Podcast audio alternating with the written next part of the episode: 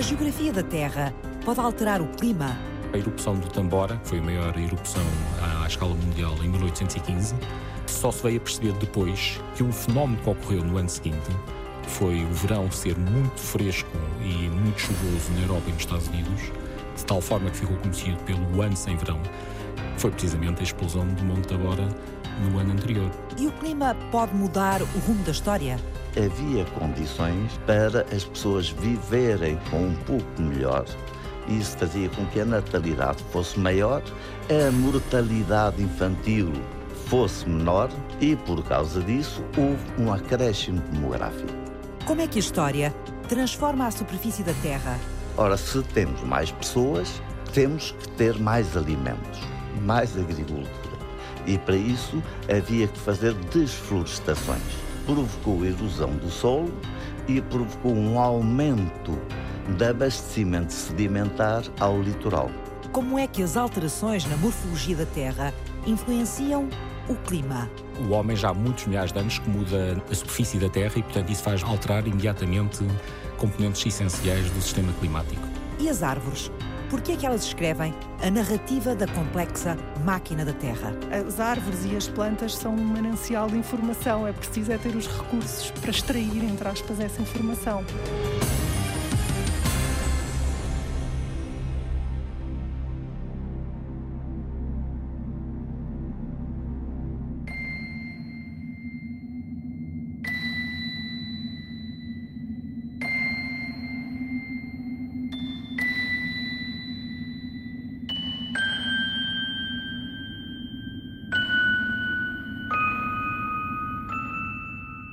Na Idade Moderna, no tempo de vida do homem na Terra, houve uma breve era glaciar que ficou conhecida pela pequena Idade do Gelo.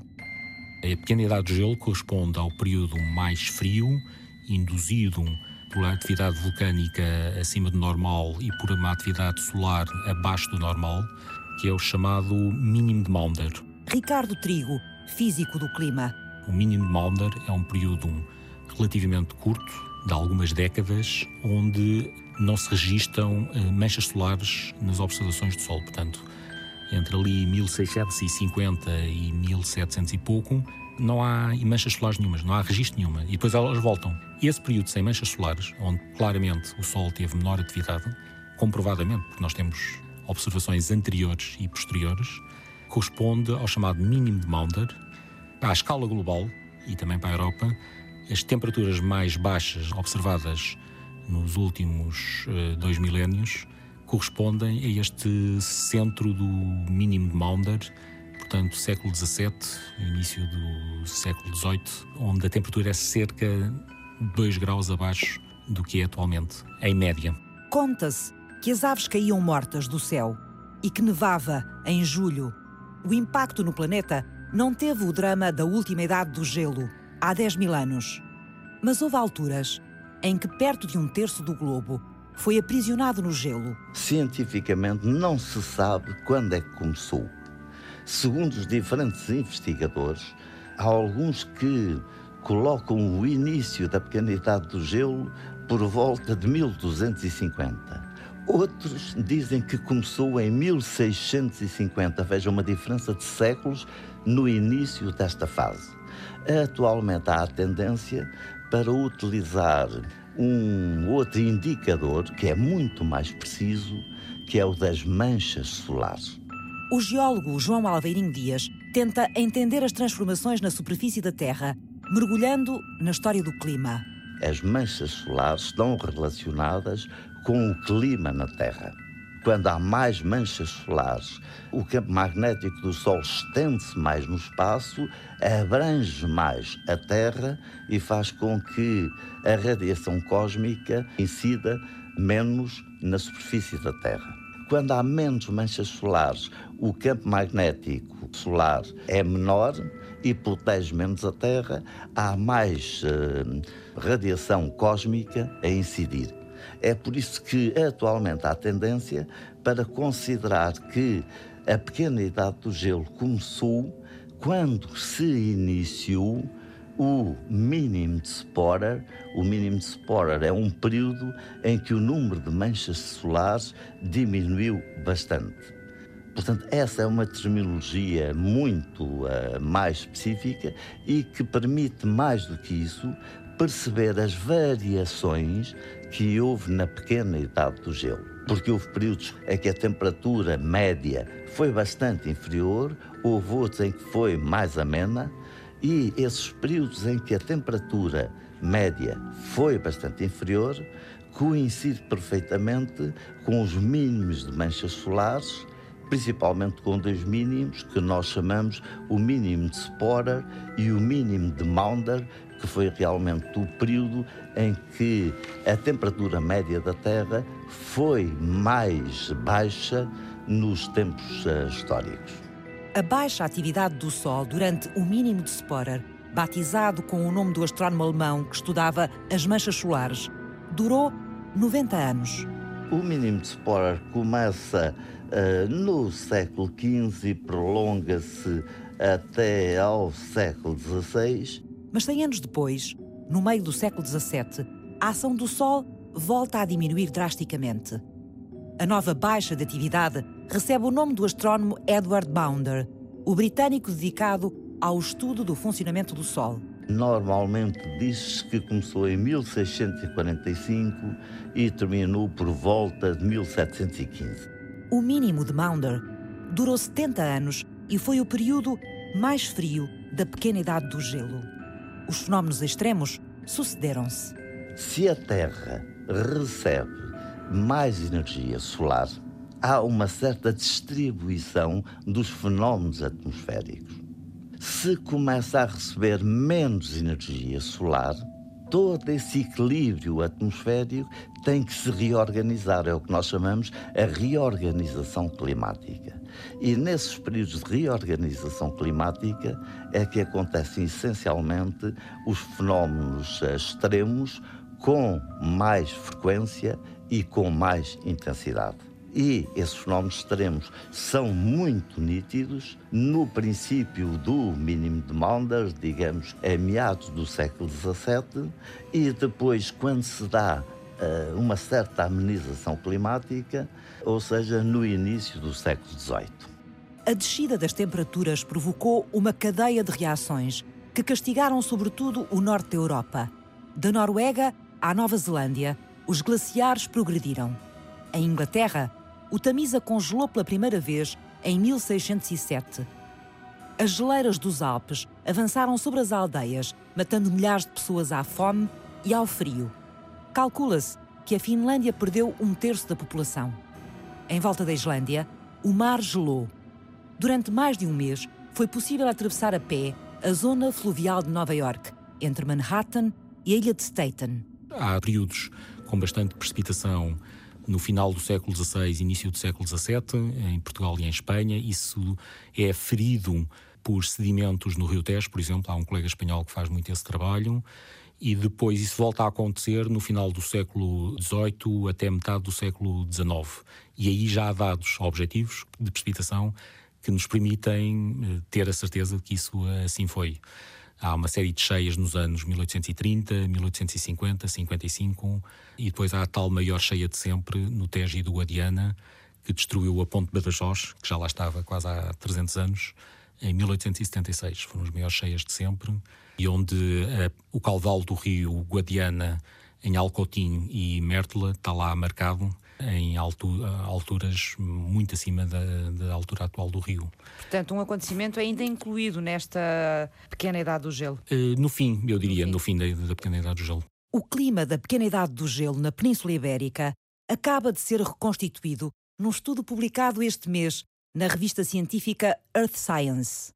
Ele percorre todo o período que vai do século XIV ao século XIX, cruzando as investigações de 22 cientistas o climatologista Ricardo Trigo, da Faculdade de Ciências da Universidade de Lisboa, é um dos investigadores que colabora no estudo. É um artigo muito grande de revisão que tenta expor todas as componentes relevantes do que se passou na pequena idade do gelo ao nível mais rural e das montanhas. É baseado muito em informação tirada fora das zonas uh, urbanas. E é multidisciplinar, portanto, há pessoas que são especialistas em estalactites, pessoas que são especialistas em pólen, pessoas que são especialistas no gelo, nos anéis de árvores, em variabilidade climática, naquilo que aconteceu com o Sol e com os vulcões, portanto, uma série de especialidades que se juntaram todas para tentar montar uma história coerente sobre esse período que foi tão importante. Ricardo Trigo examina os fenómenos extremos atuais. A minha preocupação é muito é explicar como é que a variação da circulação na atmosfera explica as secas e as ondas de calor eh, em Portugal e em Espanha, por exemplo. Trabalho muito com a Península Ibérica. Por exemplo, nós estamos com esta situação de frio atual. Eu sei exatamente o que é que está a acontecer, porque é que temos o ar vindo do norte, a via para o sul, porque é que este ar frio está a chegar à Madeira, onde é que curva, quanto tempo é que está, se a situação é estável, não é estável, se isto acontece muitas vezes no clima atual, se aconteceu muitas vezes no clima no passado, que nome é que isto tem, se acontece mais vezes no inverno ou no verão. Esse tipo de circulação atmosférica que caracteriza estas vagas de frio ou certas ondas de calor no verão, ou porque é que há seca como houve em 2015, 2016, em 2005. Isso é uma das minhas grandes especialidades e, portanto, tento ajudar a pôr em perspectiva quais é que foram os fenómenos da circulação da atmosfera e um pouco dos oceanos nestes uh, tempos. Mas o passado do clima prende cada vez mais o investigador. Na verdade, muitas vezes os climatologistas estão mais preocupados com o que se ia passar para a frente com esta história das alterações climáticas e com o passar dos anos eu próprio comecei a ficar mais interessado em perceber fenómenos que ocorreram num passado, um, um passado pode ser há 100, 200, 500, mil anos, ou, ou ainda mais, né, no final da Idade do Gelo, há cerca de 20 mil anos, mas que se não os conseguimos compreender, caracterizar e modelar, então é muito difícil também acreditar que temos capacidade de produzir cenários de alterações climáticas fiáveis. Portanto, há muitas pessoas, entre as quais eu me incluo, que estão a tentar modelar e perceber o que se passou no passado. O que é que esta primeira grande reconstituição da pequena idade do gelo na Península Ibérica revelou? Períodos com muito frio, muita neve. Portanto, há descrições de, dos glaciares mais abaixo do que o nível atual, da linha de árvores mais abaixo do que a linha atual, o limite das árvores, não é? Aquelas as árvores nas, nas, montanhas acima de uma certa altitude, nós não vemos árvores. Se for aos Pirineus, acima de uma certa altitude, não se vê árvores. Quando o clima é mais quente, esse nível tende a subir. Quando o clima é mais frio, esse nível tende a descer. Nessa altura, o nível está mais baixo. Outro indicador interessante são as chamadas neveras, que são uma espécie de frigoríficos. Como nevava mais e nevava a cotas mais baixas, as pessoas aproveitavam para juntar a neve toda dentro de umas cabanazinhas ou em grutas para utilizar na primavera e no verão a cotas que são incompatíveis com o clima atual. Há descrições de neveras dessas em Espanha a 600 metros de altitude, que é, é impossível existir agora na, nas condições atuais. Uhum. Obviamente, é uma atividade económica, porque depois aquela, aquilo era vendido, não era? E para isso fazer sentido económico, tinha que ser compatível com as condições ambientais da altura, não é? A temperatura não estava sistematicamente mais baixa. Nós, quando falamos em clima, falamos em médias. E as médias uh, são muito significativas, mas escondem muitas coisas. Para entender a evolução do litoral português, o geólogo marinho João Alveirinho Dias também se concentrou na pequena idade do gelo. Não quer dizer que durante a pequena idade do gelo a temperatura atmosférica fosse sistematicamente mais baixa do que a atual. Em média, era um pouco mais baixa do que a atual. Mas Portanto, tínhamos alguns uh, fenómenos mais extremos, não é? Ora, e é que está. Havia são mais períodos, instabilidade. São períodos de reorganização climática e, quando se dá essa reorganização climática, os fenómenos extremos surgem, ocorrem com mais frequência e com mais intensidade. E então, na altura, que eram sociedades profundamente dependentes da agricultura, tinha consequências absolutamente desastrosas. Em Lisboa, como se sabe, neva uma vez de uh, 20 e 20 ou 30 e 30 anos. Uh, durante a pequena idade do gelo, entre 1645 e 1715, Num período de 37 anos, Lisboa teve neve por nove vezes. Portanto, uma frequência muitíssimo maior do que aquela que é normal nos nossos dias. Isso mostra que os episódios de frio eram bastante mais frequentes e bastante mais intensos do que são atualmente. O grande combustível da época era a lenha. No século XVIII era difícil arranjar lenha em Lisboa. Lisboa tinha crescido, era já uma cidade considerável, consumia muito lenha e era preciso ir com frequência ao interior do Alentejo buscar lenha para alimentar Lisboa. Estes fenómenos estão todos relacionados. É um aumento da desertificação do Alentejo e um aumento do consumo de lenha em Lisboa, porque como uh, havia mais frio normalmente, as pessoas precisavam de uh, mais aquecimento, além de que havia também o crescimento demográfico, que obviamente exigia o consumo de mais lenha. Houve várias perdas de colheitas, isso era dramático, vinha a fome, vinham as carestias, as populações sofriam extremamente com isso.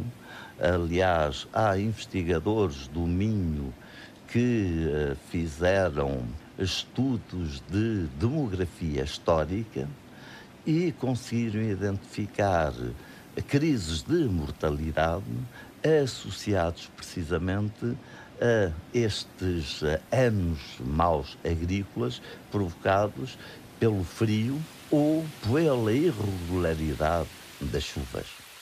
As populações da altura, isso prolongou-se até finais do século XIX, se havia chuva demais, falava-se com o prior e fazia-se uma procissão a pedir ao Senhor para parar com a chuva. Eram as procissões pro serenitate. Se não havia chuva e para a agricultura a chuva é essencial, então fazia-se uma procissão, as chamadas procissões proplúvia, para pedir ao Senhor que houvesse chuva. São as chamadas rogações. Eh, no fundo, são as procissões que a Igreja Católica organizava de uma forma muito metódica, muito certa, e por ser tão metódica é que foi utilizada de forma científica. Hum. Quando havia secas ou chuva a mais, havia uma graduação das procissões de forma, a, se fosse uma coisa leve, era uma pequena procissão e, e, não sei, poucas Ave Marias, poucos Pais Nossos, mas se fosse uma coisa mais grave, aquilo ia aumentando de tempo e de, de exigência,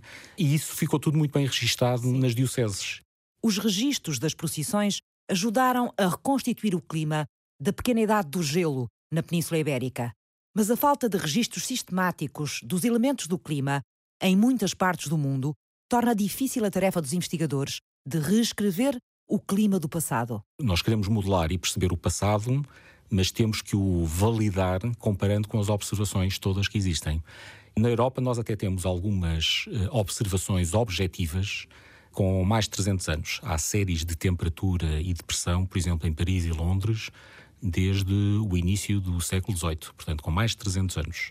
Mesmo em Lisboa, temos já séries com 200 anos de precipitação e temperatura. Mas no resto do planeta não é assim. Então, de que é que os cientistas deitam mão para recriar a história do clima? Para se fugir a esta incapacidade de ter dados bem medidos em todo o globo para centenas de anos, utilizam-se uma série de dados, são dados ambientais, por exemplo, a dendrocronologia, os anéis das árvores. Se nós, de certa forma, separarmos a palavra dendro é madeira, crono é tempo, e logia é a ciência, não é? Portanto, no fundo, nós estamos a tentar estudar o tempo, mas o tempo do calendário, não é? Os anos do calendário através da madeira. Carla Leite, engenheira florestal e investigadora no Centro de Estudos Florestais do Instituto Superior de Agronomia de Lisboa. Ela é especialista em dendrocronologia, a narrativa do clima, gravada nos anéis das árvores. Como as árvores têm um crescimento anual, e nesse crescimento anual tem uma fase em que as células que se formam são células maiores e com paredes mais finas, e depois, à medida que a estação de crescimento vai avançando, mais para o final, produzem células com paredes mais grossas e de maior densidade e geralmente mais escuras. E isto é visível. Não é? Quando nós olhamos para uma peça de madeira em geral, vemos assim uma espécie de uns risquinhos. Vemos uns anéis, uns e... mais largos do que outros, outros mais estreitos, e vemos uns mais claros e outros mais escuros. E isso corresponde a fases de crescimento da árvore. E podemos estabelecer relações desses padrões que, que estava a falar, de serem uns mais estreitos, outros mais finos, com uh, determinados eventos climáticos. Quanta ciência existe nas árvores? Elas contam a história do clima? O clima conta a história da Terra? Como é que a ação humana altera o diálogo da superfície do planeta com os elementos climáticos? Por que é que a desflorestação do Entre Douro e Minho redesenhou a costa portuguesa? Como é que as alterações geológicas fizeram a história mudar de curso na grande máquina da Terra? Perguntas que regressam ao ponto de partida na segunda parte. Até já! Dendrocronologia. É um método científico. A ciência que recolhe dos anéis dos troncos das árvores a história do clima nos climas temperados tem um período de crescimento que depois varia de espécie para espécie e até de certa forma de local para local, não é? Mas tem um período de crescimento, uma estação de crescimento em que há produção de células e depois tem uma altura em que param de produzir células e entram em repouso e depois no ano seguinte voltam a crescer na primavera-verão. Carla Leite, a engenheira florestal, sabe de cor o torpor e a vigília das árvores. Porque é quando a temperatura é suficiente para lhes permitir o crescimento, porque com o frio as árvores e as plantas em geral param de crescer. E portanto, quando vem o calor, nós em linguagem técnica dizemos que é para a dormência, quebra a dormência. Calor, luz, fotossíntese, produção de fotoassimilados, é no fundo a produzir nutrientes que lhe permitem crescer. Isto assim numa linguagem um bocadinho mais simples. O que é que faz crescer as árvores? É um bocadinho como o ser humano, não é? Nós crescemos não é só eh, na parte alimentar, não é? Há uma série de outros fatores que fazem com que, que nós consigamos crescer. Que informação é que se tira em concreto de cada um destes anéis? O que nós tiramos geralmente é a espessura do anel de crescimento, quanto cresceram, quantos centímetros é que cresceram naquele ano. E nós podemos correlacionar isso com fatores climáticos se há tantos fatores que influenciam esses anéis, como é que se consegue a partir daí identificar eh, como é que foi o clima daquele ano, ou naquela estação, ou na, naquela fase de crescimento da árvore? O que nós fazemos é, uma, é um processo que se chama datação cruzada. No fundo, já existe uma cronologia estabelecida em que sabemos que, num determinado ano, as árvores apresentaram um determinado comportamento. E, portanto, nós com as, as novas amostras, vamos tentar fazer um. Vão fazer uma comparação, é isso? Exatamente, uma comparação entre o crescimento que nós estamos a observar e o crescimento que já observamos noutras árvores, porque a partir da resposta há de ser semelhante. Por exemplo, num ano de seca, quase todas as árvores vão ter uma redução no seu crescimento. Nós conseguimos relacionar uma situação de um crescimento anual reduzido com uma situação de seca ou o inverso. Isto permite-nos andar para trás no clima. No Centro de Estudos Florestais do Instituto Superior de Agronomia da Universidade de Lisboa, a investigadora Carla Leite viaja no tempo, no tronco das árvores. O físico Ricardo Trigo também viaja no tempo para entender fenómenos extremos que o clima gravou na Terra. A erupção do Tambora, que foi a maior erupção à escala mundial em 1815, matou dezenas de milhares de pessoas na altura e só se veio a perceber depois que um fenómeno que ocorreu no ano seguinte, que foi o verão ser muito fresco e muito chuvoso na Europa e nos Estados Unidos, de tal forma que ficou conhecido pelo ano sem verão, que foi precisamente a explosão do Monte Tabora no ano anterior. Ricardo quis compreender aquele intrigante ano sem verão de 1816. O abaixamento de temperatura no verão de 1816 em toda a Europa é prolongável à Península Ibérica. Na altura havia dados em Barcelona, Madrid, Cádiz e Lisboa. A proliferação de doenças de inverno durante o verão, a incapacidade das frutas e das vinhas de maturar de forma normal. Portanto, houve uma série de dados objetivos e alguns dados históricos, documentais, que ajudaram a pôr em contexto esse fenómeno que ocorreu precisamente há 200 anos. Como é que foi o ano sem verão na Península Ibérica? Não foi tão grave como no centro da Europa, mas foi suficientemente perceptível. O verão foi cerca de 2 graus, temperatura média abaixo do que era expectável. Há descrições muito precisas no Algarve, por exemplo, das laranjas não chegarem a atingir o tamanho nem a maturação típica, no Douro das vindimas serem muito mais tarde do que é usual. Há descrição de menos produção de cereais e de aumento de preço.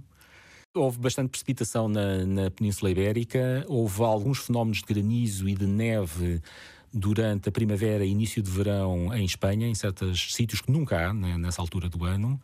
Houve muito menos produção de cereais. Na Europa houve mesmo crise. Zonas que nós uh, achamos que são muito desenvolvidas, como a Suíça, a Áustria, Baviera, a República Checa, uh, na altura não eram tão desenvolvidas e estas quedas repentinas da produção agrícola às vezes induziam grandes movimentações. E os meus colegas da Suíça e da Alemanha, da República Checa, há grandes especialistas nessa área, tentaram exatamente pôr em evidência esta componente da erupção de Tambora para essas imigrações. Estamos no final da pequena idade do gelo, que desde o século XIV provocou períodos de grande instabilidade no clima e décadas de frio anormal. Lá em cima, o Sol sofria várias baixas de atividade. Mas não era só a falta de radiação solar que fustigava a Terra cá embaixo. Há vários outros fatores e um deles é a atividade vulcânica, que vai perturbar ainda mais tudo isto. João Alveirinho Dias, geólogo. Eu sou para lhe dar um pequeno exemplo. Em 1783, a Europa começa a ser coberta por um nevoeiro denso e seco, era assim que os jornais da altura referiam esse nevoeiro, que acabou por atingir toda a Europa. Em Lisboa, sabe-se, chegou no dia 26 de junho e era de tal forma denso que, há relatos disso, no Tamisa havia pessoas que caíram ao rio e morreram porque não conseguiam ver o caminho. Ninguém sabia de onde é que vinha esse nevoeiro, havia algumas hipóteses mirabolantes e só depois é que se veio a saber que vinha da erupção do vulcão do Laki na Islândia. Portanto, esses uh, uh, gases e essas partículas em suspensão acabaram por cobrir toda a Europa. Havia esse nevoeiro denso, mas depois, associado a isso, todos os fenómenos meteorológicos foram uh, muito complexos, com grandes quedas de granizo fora de época. E lembremos que nós estamos na pequena idade do gelo, temperatura mais fria. Mas o verão a seguir julho agosto foram extremamente quentes, houve uma forte crise de mortalidade devido ao calor, não só, mas eh, em muito devido ao calor, porque as partículas em suspensão na alta atmosfera criam um efeito de estufa e, portanto, a irradiação do calor da Terra não vai para o espaço. Um verão extremamente quente é aquilo que internacionalmente se chama o Anos Mirabilis foi um ano com acontecimentos uh, fora do vulgar, acontecimentos espantosos.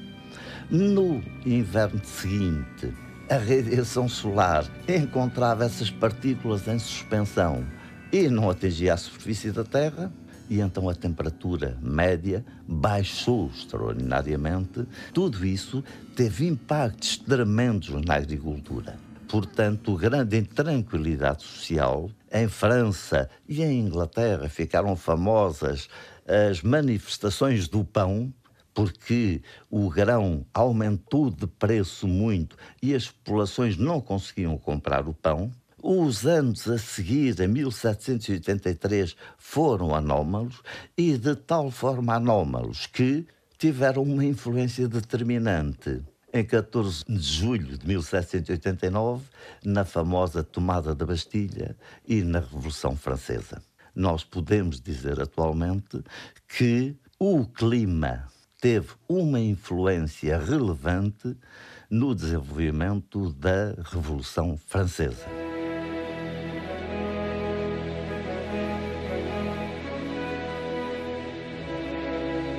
Nós tivemos um acontecimento histórico destes por causa das alterações do clima? Não. O clima teve influência.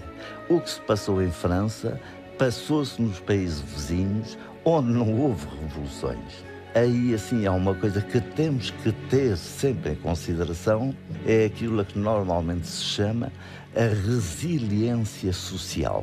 Se estas coisas acontecem numa sociedade que já está fragilizada, em que as tensões sociais são muito fortes, então estes acontecimentos climáticos podem conduzir a períodos revolucionários.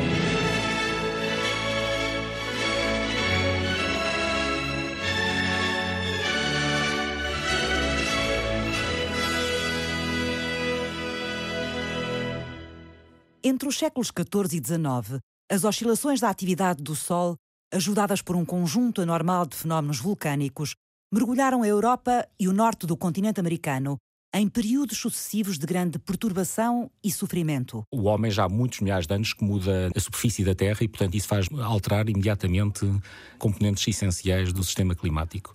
Mas nós normalmente afirmamos que as alterações impostas pelos humanos são pós-revolução industrial, portanto, a partir de 1750, 1800 e o que está para trás corresponde a uma variabilidade essencialmente resultado dos fenómenos naturais, dos quais a variação da atividade solar e a variação da atividade dos vulcões é essencial. O climatologista Ricardo Trigo foi um dos 22 cientistas que cruzaram o trabalho deles para reconstituir num grande estudo o que foi a pequena idade do gelo na Península Ibérica. Ler o padrão dos anéis das árvores foi uma das técnicas usadas neste trabalho, publicado na revista Earth Science. Cada anel corresponde a um ano? Em geral. Depois há alguns problemas técnicos de falsos anéis, em que às vezes as árvores, durante a, questão, a estação de crescimento, podem parar de crescer e depois voltar a crescer. E conseguem detectar quando é que esses anéis são falsos, não correspondem a um ano? Às vezes conseguimos, outras vezes temos que rejeitar a amostra. Carla Leite, a engenheira florestal, domina o conhecimento da dendrocronologia, o método científico que estabelece a idade das árvores e data o clima do passado. Que outras informações conseguimos extrair das árvores? Estou-me a lembrar, por exemplo, ambientes de poluição. Se fizermos uma análise química, podemos perceber que naquele ano aquela árvore esteve exposta àquele ambiente químico. O que quer dizer que as árvores, à medida que vão crescendo, elas Estão armazenando também... informação. Exatamente. Sim, são sim. uma espécie de arquivo. São, são. Quando fui saber mais sobre a dendrocronologia, percebi que ela depois tem muitos ramos de tem, estudo. Tem. Dendroquímica, dendroentomologia, que é percebermos quais foram os insetos que atacaram as árvores em determinados momentos do seu crescimento. A dendroarqueologia é muito utilizada para datar peças de arte ou instrumentos musicais. Na, na, construção civil, se nós quisermos datar um determinado edifício através da madeira que compõe esse edifício. Dendropirologia, que é no fundo perceber se, se uma árvore pode ter sido atacada por um fogo, é possível perceber em que ano é que esse fogo ocorreu. Estou a lembrar, por exemplo, dos Stradivarius, que têm um preço de mercado bastante elevado. Se nós conseguirmos perceber em que ano é que aquela madeira que compõe aquele instrumento estava viva, nós conseguimos dizer se é possível ter sido fabricada por um determinado luthier ou não. O que quer dizer que é possível pegar num objeto de madeira e perceber quando é que a madeira daquele objeto estava viva? Sim, sim, sim. É sempre um trabalho meticuloso. Há pessoas que não gostam desta minúcia, mas eu acho que é fascinante a pessoa conseguir tirar conclusões a partir dos anéis de crescimento das árvores. Houve quem atribuísse o som excepcional dos Stradivarius à madeira das árvores que cresceram na pequena idade do gelo e o tentasse provar. Terá sido ela a responsável pelo sublime instrumento? Assim como foi pelo fim dos vikings na Groenlândia? As colónias da Groenlândia conseguiram sobreviver até que chegou a pequena idade do gelo. os gelos no Atlântico vieram até a sul e as colónias eh, da Groenlândia acabaram por perecer à fome. Os nórdicos lendários tinham-se estabelecido na maior ilha do mundo antes da pequena idade do gelo, num tempo ameno para os homens e para o planeta, chamado o Pequeno Ótimo Climático. No Pequeno Ótimo Climático, eh, na Península Ibérica, a sociedade estava interiorizada, porque o litoral era uma zona perigosa. Perigosa por causa dos temporais e essencialmente por causa da pirataria, inclusivamente os vikings que vinham por aí abaixo e desembarcavam e assaltavam e violavam e roubavam e as pessoas tinham medo de viver junto à costa. O litoral era uma zona em muito desprezada. O que de importante se passava era no interior.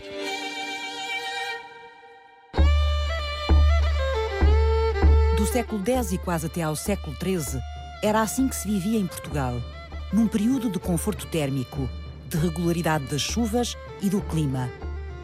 João Albeirinho Dias, conhecedor profundo da evolução da costa portuguesa, junta à geologia marinha a história do clima e a história dos homens, para entender as transformações do território durante o pequeno ótimo climático. A fronteira entre o mundo cristão e o mundo muçulmano, durante muito tempo, foi o Rio Douro. Claro que nós, quando falamos em clima, temos tendência a pensar em temperatura.